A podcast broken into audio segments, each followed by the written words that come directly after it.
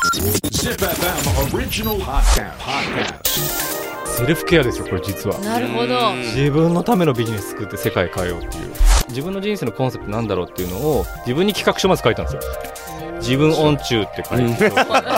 そこから。そう何何やっちゃってんだみたいな 俺みたいな大人になった時にその弱さがあなたを救うことがあるかよみたいなこと言うとみんなねみたいなだって私が多分小学生ぐらいの時って、うんその弱さを直せみたい な。初めに試合前にスターティングソープって 言って手につけて、パッテスターティングソープで試合中もボールを落とすたびにアディショナルソープをつけるっていう澤田がサッカーでシュート決めたら3点ねってクラスで一番サッカーがうまい高橋君が言ってたんだけどでで高橋君はケアのつもりで言ってるのそうはいはい優しさ俺優しいだどうやみたいな、うんでこっちこっちは被害者ですよ差別じゃないかとでシュート決めても何も嬉しくないよと Zip FM original podcast. podcast. Who is the hero of the future society? This is Hero Quest.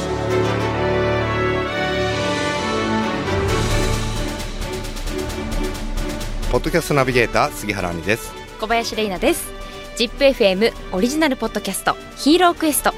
このプログラムは社会の課題を解決し豊かな未来をデザインするヒーローを探す聞く冒険プログラムです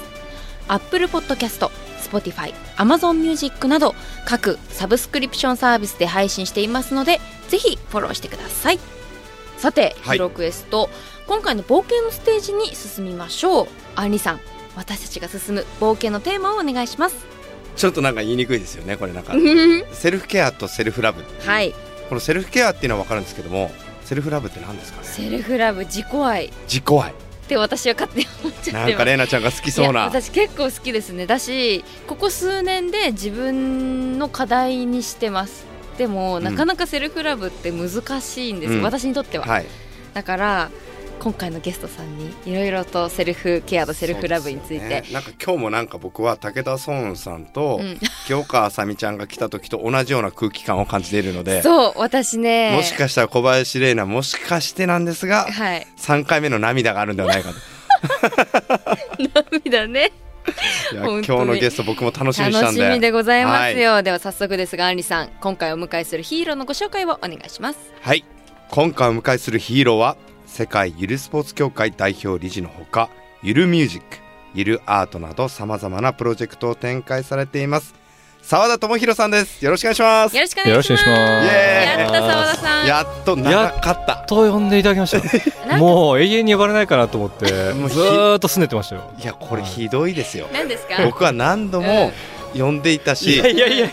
いやでもさっきのあの今日のテーマ聞いてドキドキしたんですけどね、はいセルフケアとセルフラブ、はい僕ゆるスポーツ協会の人間なんで、はいセルフケアとかセルフラブのなんか気配がしないんです けど大丈夫ですかね台本これ間違ってないですかバグってないですか、ね、いやいやそんなことないと思いま大す丈夫ですかでもアンリさんと澤田さんって何つながりなんでしたっけ多分なんだけど最初ヒロ X でうん対談させてもらったのがあ多分2018年とか17年とかだったと思うんですよ18年くらいなんかねその前に多分ヒーローアワードで出会ってあ合ってますよねヒーローアワードっていう日本財団が主催してる、まあ、はいスはいポはーいツかけるソーシャルで活動してるアスリートとか関係者を表彰する式があってそこで多分あっだて多分そこで合ってます、でなんか僕が改造した車椅子見てくださいって言って、うんあのネギさんっていう車椅子、うんバスケの選手の方の車椅子見たら、バッキバキになんか改造されてて、 えこの アンリさんって何者なんだろうみたいな、はい、だからそこから興味持ってでまあ澤田さんについうてんちょっといろいろとご紹介させていただきたいんですけれども、知ってる方たくさんいらっしゃるんじゃないですかはい澤田さんは本業はコピーライターなんですよねそうなんですよね。はいなんですけども、まあ、先ほど、うんアンリさんからご紹介していただいた通りに、まあ、世界ゆるスポーツだったりとか、うんゆるミュージックゆるアートなど展開他にもボディシェアリングロボット、うんニンニンなど社会デザインにつながるさまざまなプロジェクトに、えー取り組まれています。僕全部好きありがとう嬉し私い。もともと中学生の時に澤、田さんのコピーライターに私はもう、まあ、一目惚れじゃないけどもう衝撃を受けて嬉しいですよねず。っであとそっち系そう澤田あチケってやるんですか。ああるんですよ 2008年かな、あのダー子さん子さん私結構子さんで15年前ってそうそう子さんだ子さん紛れもなく子さん。はい「ダークナイト」っていう作品うんはの日本版ポスターのあれなんて言うんですかサブタイトルっていうんですかなんて言ったらいいんだろまあキャッチコピーですかね。キャッチコピうーんうんうがもうえちょっと待って待ってダークナイトってあのダークナイトあのダークナイトえ俺一番好きなのえで しょでえあれ澤田君なのそうあの言ってよ伝説が壮絶に終わるってコピーを書いてかっこいいそれを覚えててくださったのすごいですよねえすごいなその時に中学生だったんですけど何このかっこいい日本語って思ったん ですこんな短いワードでぐさっとくる言葉ってあるのってだんないよねレイナちゃんもうちゃんとさいいですこれ持ってて違う違う子さん多くないここ 割とね多いですよね割とい子やさすんごいですよだからもうずっと興味関心の幅が広いから本当に今のお仕事向いてますよねで小林さんねゆるスポーツもちょっと違う番組うでん間接的にやらせてもらっていそうて、かなり初期に実はあそうなんですとある番組でやっていただあいたのこと昼の元気な番組元気の番組で国民的な番組でやっていただからいて元気のはいか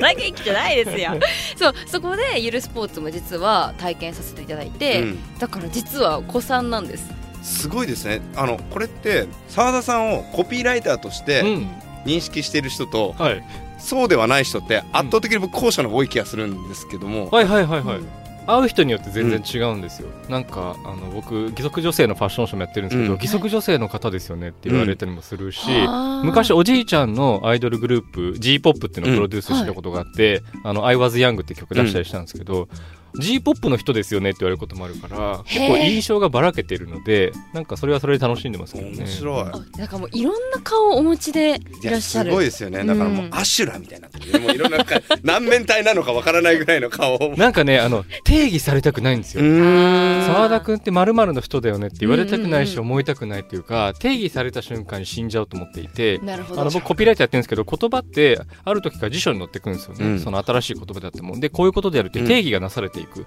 で一回辞書に載っちゃうと、その定義とか意味が固定化されちゃうからそこから劣化が始まると思っていて。要要は死んでいく言葉が、うんだから僕は自分が死なないためにいかに定義されないか自分がしないかっていうのをめちゃめちゃ意識してるんですよだから定義からもうすでに逃れてるっていう怖かえケース澤田 GPT 買おう俺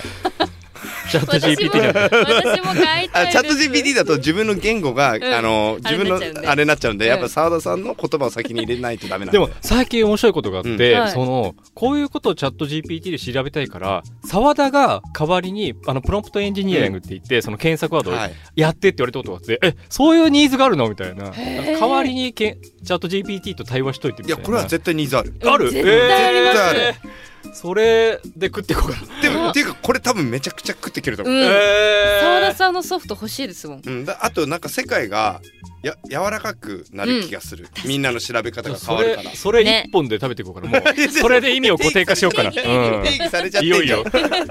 いやいやこれ今日楽しい回ですけども楽しいですもうねいろいろお話ししたいことがねたくさんあこるのので、部屋が暑いのかみんなが楽しくて暑いのかちょっとわからない感じです熱けども 気だと思います よ何から聞いていきましょうかまねずはあれですかね、うん世界ゆるスポーツ協会そうですねまあこれ結構もういろんな番組で取り上げられてるし、やったことありますもちろんありますどれやりましたデコボコのやつあー痛いっすねあ痛いそうですそうですそうです、す。痛い椅子といって、まあうん椅子取りゲームなんですけれども、あの自分と椅子の間に足つぼが敷いてあるってだけなんですけどいや、これも面白いですよね非常にシンプルな、うんはい僕あれやりましたよあのあのばえっ、とぬるぬるねハンドソープボール。あのめっちゃ楽しかったですあれねやってみたいなと思ったんですよあのハンドソープボールって、はいあのスポーツ用のハンドソープを作っていて、すごいツルツルするんですよ、うん皆さんの想像の1億倍ツルツルするんですけ どで初めに試合前にスターティングソープって言って手につけるんですスターティングソープで試合中もボールを落とすたびにアディショナルソープをつけるっていうで普通逆なんですよ、うん普通はうん松屋につけるんですよハンドボールって、はい要は滑り止め、うんそうですよね逆にねそうつけでて僕らは真逆なんですよ、あとハンドボールのボールってモルテンっていうところがメインに作っていて、どんどん進化していって、うんそのグリップしやすいようにうん溝が深くなってる、はうんいだけど僕らそれだと面白くないから古い旧式のモルテンのボール溝が少ないやつ、はいいだから既存のスポーツの進化と真逆をいくっていうのが昔の体育館にあったやつですねそうそうそうそうもう本当に握りづらいやつあれかモルテンさんにお願いして、はい昔のやつないですかって言って、 はみたいな皆さん聞いてる方ってなんでそんな逆方向行くのって思うじゃないですか、これ一体どういう趣旨とかコンセプトがあって逆に言ってるんですかえーとですね、僕自身がスポーツが世界で一番苦手っていうか、うんまあ、正直嫌いというかね、うんあの体育がすごい地獄だったんですけれども、でもある時にそのそれは僕じゃなくてスポーツのせいだっていうふうに気づいたんですよ、うんずっと自分を責めてたんだけど、はいある時にいや待てよと、うんあいつあスポーツ悪いとだからスポーツの胸ぐらをつかみかかる勢いでふざけんなよみたいな今まで僕は歩み寄ってきたのにみたいな走り込んだりボール投げたりとかもそっちは全然来てくれないじゃないみたいな、うんなのであのじゃあスポーツを作ればいいんだなって、うん僕に歩み寄ってきてもらえばいいんだなっていう発想から生まれました、でもスポーツ庁が出してるスポーツ実施率っていうものによると、はいうんあの大体成人した日本人の4割ぐらいはスポーツしてないうんしてない、あるいは苦手うんでそれはボリュームで言うと5000万人から5500万人国内ででそれって相当じゃないですか、うんはいじゃあなんで僕らはほっとかれてるのかっていうと、例えばまあ各スポーツメーカーさんと話をしてると、い眼中にないとうんうんうんスポーツがもう好きな人に対してもっと早く走れる苦痛があるよって言った方がコスパがいいビジネス的にはうん、確かにね。だからほっとかれてたんです僕ら、うだったら世界で誰もやる人いないんだったらもうセルフケアですよこれ実はなるほどうん自分のためのビジネス作って世界変えようっていうそれがきっかけなんですよ素晴らしいよねこれもうんこの話大好きなのあいつって胸ぐらっていうのはちょっとあのアップデートされてたけど いやその場でその辺で適当に言ってますからいやでも確かにそうですよねそのだって数千万人の人たちがやっぱりあんまりスポーツ好きじゃなかったんですようね、んスポーツ好きでした私は割とあのスポーツをやってきた人間だったので、うんスポーツは好きだったんですけどでも周りの人たち周りの同級生とかうんやっぱり体育の時間が苦手とか、やっぱ恥ずかしいとか、うんできない自分が嫌いとうか、んそういうお友達もたくさんいたのでうんなんかその気持ちはすごくわかるなそんな方たちがねそうゆるスポーツやったらねヒーローになれるもんねそうなんですいや本当そうなんですよですよね結構僕らイベントやると、はいあの例えば健常者って言われてる人が障害者って言われて負けたりとか、うん子供がガチで親に買ったりとか、うんおじいちゃんがガチで孫に買ったりみたいな、うんそれ僕ら楽しい下克上って呼んでるんですけど、でそれ大事なのがハンデつけてないんですようんあ障害のある人がサッカーでシュート決めたら2点でなんてやんないんですよなぜかというと、ハンデって僕差別だと思ってるから、うんでなんでかといううんと僕自身が差別に受けてきたうん澤田がサッカーでシュート決めた3点ね って、クラスで一番サッカーがうまい高橋君が言ってたんだあけど、で、で高橋君はケアのつもりで言ってるそうはい優しはいさ で、の。俺優しいだ、うんどうやみたいな。なうんで、こっち、こっちは被害者ですよ。差別じゃないかと。でシュート決めても何も嬉しくないよと。だから僕、3分の1、2枚なのみたいな。今でも恨んでるんですよ。もう、もう20年ぐらい会ってないんで。だから僕ら絶対ハンデを設けない、うんその代わりあの障害のある方でもフラットに戦っても勝ち得るとか,、うんルール設計を気を使ってるとかですいねやこれは面白いよねだからあ泣いちゃうやつあるじゃないですかちゃんと大事にベビーバスケレでビすーがあれも面白いよね 雑に扱うとねそうそうなんですよあのボールにセンサーを入れて激しく扱うとボールが泣いちゃうって、うんベビーバスケットボールっていう競技があってボールが泣いたら相手ボールになるとか、ボールを、まあ、3秒まで持てるんだけど3秒以上持っていると過保護っていうファールでうん相手ボールになったりとか、でれこれだとやっぱり、あの身長が2メートルぐらいあるバスケ選手よりも、なんか子育て経験がある普通のなんか女性の主婦とかね方がねうん強いんです本当に泣かせないというか素晴らしい下克上ですねそうなんでこうやっすて持たないもんね子そう育て経験あるとそうですよこうやこってねそうで本当にねあのバスケ選手とかはうんマジになっちゃうから、うんし試合の中盤から後半にかけてルール忘れちゃうんですようはいだから本当にもうねバスケだと思ってやっちゃうから 後半に行けば行くほどなんかね下手になっていくっていうか、え面白いな本当ー、なんか結構だから、うんでも不思議なのがこういう動きってもっとあってもいいじゃないかって、うんいやなんでなかったのみたいな、どなんでなんですかね早くしてよみたいな。理由はいくつかあって、今僕らがいろんなスポーツを作れてるのってテクノロジーの恩恵もあって、うん今のそのベビーバスケもやっぱり、あのスそうでマすねホを実はボールに入れていて、うスマホでベビーバスケアプリっていうのを作ってるんですけど、だから実はそんなにコストをかけないで、うんテクノロジーを使ってスポーツを作れてるだからあの今のその限界費用がいろんな意味で低いっていう社会だからできるっていうのが一つと、あともう一つはそのいろんな意味で先進国が経済的にも政治的にも文化的にも閉塞感うをん日本だけじゃなくて覚えてる中で、うん社会変革とかって起きてるじゃないですか、はいまあ、それは例えば女性をもっとあの社会進出した方がいいんじゃないかとか、うん孤独って対策を打った方がいいんじゃないかみたいな、うんそういう実はあの世界的に先進国って変化の中にあるので、その中であのスポーツの変化っていうのもお起きやすくなってるというか、うんそのみんな変化慣れしてきてる中で、はいタイミングが合ってるっていうか、うんそういういろんななんか要因があるんですよね。なんか直球というかすごくなんか綺麗なフォークを投げてくれてる感じなんだいよや僕の本中当ではにすごく気 持ちいいそうそうそうでもなんかあの僕は結構わけわかんないことをやりたい主義で、あのわけわかることって結構みんなやるじゃないですか、はい例えば今だったら絶対みんな AI とかうん Web3 とかドローンとかに行くけどそれわけわかるじゃないですか、はいそこに行く理由が。でもなんでスポーツ作るのってわけわかんないじゃないですか、うんでなんか人類こんだけ多様だからわけわかんない人がやっぱり何人かいいた方がいいんじゃないかと僕は思ってるから、そのみんなが「うわー AI だ」って言ってる時には、なるべく空いてるところに行こうとするというか、うんそれであの先日世界ゆるアート協会っていうのを立ち上げて、そうですよね、ゆるアートゆるミュージックってねそうこんだけ AI でね画像生成できる時代だからこそ、なんか逆に人の手でしか描けない絵ってなんだろうっていうのを模索したくて、でそっちのアナログな世界のアートを追求したくてゆるアート協会っていうのを今立ち上げていったりとか面白いよねわけわかんないことをやりたいですよね。僕だからそこに多分強い共感を覚えてるんだと思うんですよねおー僕もだから、似てうるよねん、人にがやってないところやってるところはもう一切手つけたくないんで、うんそうだよね他の人やってくださいとなるほど僕はもうこっちの誰もやらない領域であの誰もみんな最初はもうなんだろう支援だったりとか、うんうん共感はしないであろうけどもいずれこれがこう開いていくよっていうのを想像して作っていく過程が面白くて、めちゃめちゃいいしかもさそういう事業とかやってると初めバカにされるじゃないですか、されるされそるれがねいいんですよあめちゃめちゃゆいるスポーツ今でもそうですけどバカにされるんですよえまいまだにいまだにやっぱりあのスポーツガチガチにやってきた方からすると、ふんみたいな感じで言われるんだけどそれが僕やっぱ嬉しいんですよなんか舐められてたりバカじゃないって言われてることこそ新たなスタンダードになってる可能性が高いあか僕らもよ全しくよ同しよじしことと思ってる鼻で笑われよし今日一鼻笑われよしみたいな僕もなんかプロジェクトを結構いろいろ回してきて、ん圧倒的共感を最初に得たプロジェクト大体頓挫してるんですよいや本当そうだよねあじゃあ逆にマイナスの意見とかマイナスの方が何あいつら意味ないんじゃないバカじゃないとか、お金あんなに使って何があんのその世界にとか、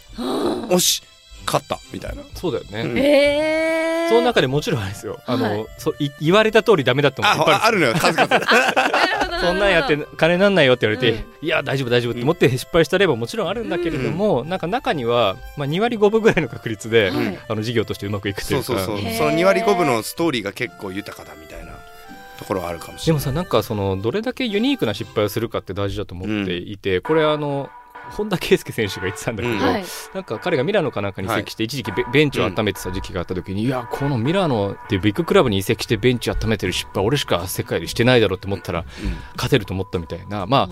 あすごいことを言ってて、うんあのまあ負け惜しみなのかもしれないけど、うん非常にいいこと言うなと思って、うんだからなんかいかにそのユニークなだ誰もしてない失敗をするかって、うんだから僕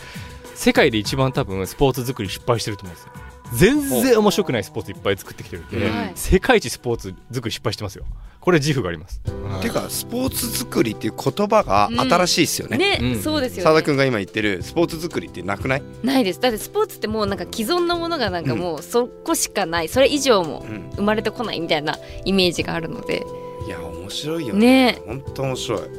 だから今こうやってねなんかこういう活動をされてる中で今度はこのゆるスポーツとかゆるアートとかゆるミュージックとかの澤田君と、あとは作家としてのいやそうですよねねそうですよマイノリティデザインですようん買いました 買ってないんですかそういうとこですよこれはねちょっとあのごめんなさいちゃんと今後読みますいやいいいいですいいです必ず読みますそんな無理しないでくだすさいませいん 大丈夫ですあの今日ここまでの10分でマイノリティデザインの話9割ぐらいしてますからもう大丈夫です よもう大丈夫ですちゃんと読みますいいややいや全ちゃんと手に取りますえ結構僕友達の本が、あの書店に並んでると結構嬉しくて、嬉しいよねうん、で、あの普通に娘に「あれパパの友達の本だよ」つそしたら結構1位だったんだよねあすごいすごいと思ってどうですかあれは結構反響あったんじゃないです かえー、とマイノリティデザインってもともと僕が仕事をする上で持っていた自分のコンセプトなんですよね、はいあの僕はコンセプトを作るのも一つの仕事なんですけど、例えば企業のコンセプトとか、ある県のコンセプトとかいっぱい作ってるんだけど、ある時に自分のコンセプト作ってないなっていうことに気づいて、うんそれこそセルフケアしてないんですよ、うんセルフラブできてないんですよ、うんあのだから自分の人生のコンセプトなんだろうっていうのを自分に企画書まず書いたんですよ自分音中って書いてる、そこからそうごい何何やっちゃってんだみたい な俺みたいな「ディア俺」みたいな一歩間違えたらちょっとね そうそうなんか大丈夫かみたいなそう、はいあのなんかスペシャルサンクス俺みたいなノリっていうかビジュアル系のうんうんでであの自分の人生とか経験を全部棚卸ししてって、でその材料をもとにコンセプトを作ったのはマイノリティデザインって言葉でこれ何かっていうとマイノリティ性、まあ、うん人が持ってる弱さとか、うんまあ、苦手意識みたいなものから社会をデザインし直していくみたいな、だからあなたの弱さっていうのがあったからこの社会が良くなったんだよっていうことの証明の仕事をしたいみたいなだから僕のゆるスポーツでいうと自分がスポーツが苦手っていうマイノリティ性があったから、ゆるスポーツっていうのが生まれて、それによって社会がちょっとだけ1ミリぐらい変わってるとか,、だからそういうあの、まあ、弱さを克服するんじゃなくてもっとなんか磨いたり生かしたりしましょうみたいな本ですかね。いや本当にいいですよだから自分音中ってなんか今ちょっと冗談っぽくね話になってますけど僕これしてない人がすごく多いんじゃないかな社会と思うんですよ、結局自分の内容っていうか自分の性格自分がやってきたことを理解してないから、自分が一番何していいか分かんなくなっちゃう人が世の中すごく多いと思うんですよね私もその一人だと思いますいや俺それは違うと思うんですよねあ違いますはいあのレイナちゃんはねそういうキャラを作ってるだけだと僕はもう1年間番組やってきて思いましいたけやどいやねいやいやいやもうね騙されないもう1年経ったらもう騙されないいや私も結構その自分とはみたいな、定期的に問いただしますよ。あそうはいそれが、素晴らしいはいそれがやっぱりセルフラブうとんセルフケアの始まりじゃないですかね。それをやってない人がす多くいやその問いうん全然持ってないみんなしかもなんか自分とはっていう問いを立ててるつもりでもなんか周りの目とはかい評価とかばっかり気にしてるから、ほ真の意味で自分とはって全然とうん問えてないというか純度高く雑,、雑音とか雑念が混じっちゃってるから、はいでもあの小林さんあの、うん先日まあたまたまあの12時間ぐらいご一緒する機会があったんですけどその中でややっっぱぱりりたまたまですね、たまたまですねたまたまですすけどごいでもやっぱり自分自分検索かけてるっていうか。うんググるんじゃなくてチャット GPT にいろいろ聞くんじゃなくて、うん自分の中の検索ボックスにちゃんと通ってる感じを僕はしたんですよじゃあセルフラブができてると思いいますしよできてるんですかね。絶対できてるあありがとうございます。じゃちょっとなんかこれは澤田公認でいいですか公認ここにあのちょっとあの小林玲奈いろんなあの公認を集めてましてああそうなんですね 公認フェチなんでですね澤田さん公認で澤田さん公認でセルフラブできてセルるフラブでセきルていフケる。アラーですね、うんあうんすごい。でも今後もちょっと続けて こう。いやでも自分の弱さに目を向けるって、うん結構ねなんかこういいのかなというか弱さをこう伏せがちじゃないですか。うん、でもなんか水道の蛇口をさひねって水が出てるけどさ、どっかでめっちゃ水が溢れてるのをうん知らないふりして出すのっておかしくないおかしいかも。だったらやっぱそれをちゃんと把握しないといけないと思うんだよね。はいやそうなんですよで僕は結構障害のある友人が多いんですけど、はい彼女ら彼らからヒントを得たんです例えば車椅子で段差があって進めないみたいな時い。に、はいそこでやっぱり社会を変えることをしてきてるんですよね、うんそこでまあ一家とか遠回りしようかみたいな今まさに兄君が言っては、なんか水が出てる状態を放置しないというか、うん根本的な治療社会の治療っていうのをちゃんとしてる人たち、まあ、全員じゃないけれどもはい僕の友人はそういう人が多くてすごくなんかあのヘルシーだなっていうかうん健康的な生き方だなと思ったんですよね、結果的にそれで社会も良くなって自分もなんか前よりあの社会に滑らかに溶け込めるんだったら、いやそれした方がいいよねと思ってそうですよね。そうなんですよなんか僕すごく不思議なのうがん澤、田君とか僕とかっていうかお会いする人をお会いする人たちが結構その純度高めのヘルシーな人たちが多いわけですよ。うんあれノットヘルシーアンヘルシーな人たちって逆にどこにいるのかなって思っちゃったりするんだけど、う意外に結構みんな大事だっていうのは気づいてるけども、うんうんそのちょっとネガティブなものうをん抽出しすぎてる部分が結構多いのかなと思って社会は。うんでさっきのその車椅子の方とか僕も友達多いんではい。車椅子も何パターンもあるんですよ。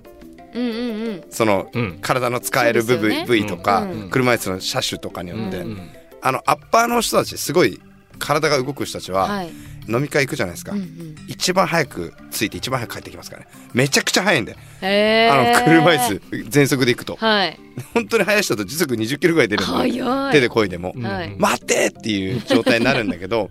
僕なんかはもしかしたらそのエンジニアっていうかテクノロジー寄りだから、うん段差があったら、うん段差を消すことも重要だけど、